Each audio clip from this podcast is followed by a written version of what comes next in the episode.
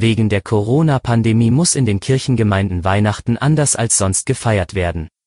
Es geht darum, die Waage zwischen den Corona-Vorgaben und der Sehnsucht nach einem feierlichen Weihnachten zu meistern, heißt es dazu von der Nordkirche.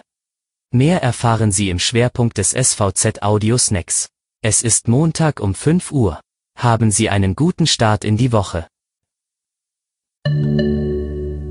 Zuerst die regionalen News. Wer sich jetzt dafür entscheidet, einen Gesundheitsberuf zu ergreifen, ist für alle Krisen gewappnet. Denn schon heute können viele Stellen nicht mehr besetzt werden.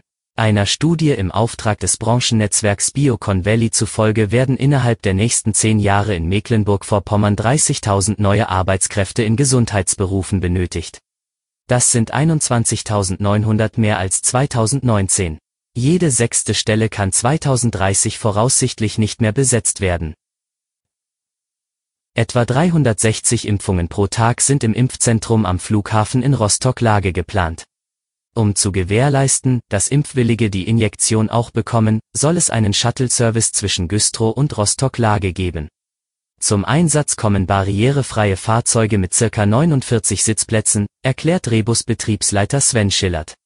Sobald es mit den Corona-Impfungen losgeht, werden ab 7.55 Uhr morgens stündlich Busse am ZOB in Güstrow abfahren und direkt vor der Ankunftshalle am Flughafen in Lage halten. Und nun zum Schwerpunkt. Kirchgang und Gottesdienst sollen trotz Corona-Pandemie diese Weihnachten möglich sein. Aber immer mit genug Abstand.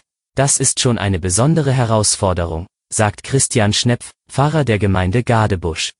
Es herrscht laut Beschluss von Bund und Ländern auch am Platz in der Kirche Maskenpflicht und der Mindestabstand. In Kirchen sind Corona-gerechte Gottesdienste nach Anmeldung mit maximal 50 Teilnehmern möglich. An der frischen Luft dürfen immerhin bis zu 100 Gläubige zusammenkommen. Damit es in der Kirche nicht zu voll wird, verteilt Schnepf Eintrittskarten für die Andachten an Weihnachten.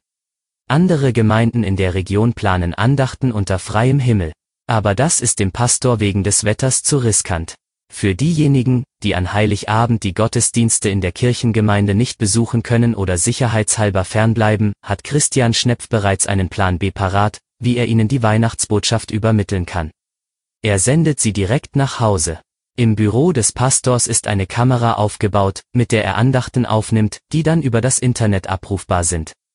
Für die Online-Gottesdienste habe es sogar schon Zuspruch aus Spanien und den USA gegeben, erzählt er stolz. Das war Ihr Audiosnack.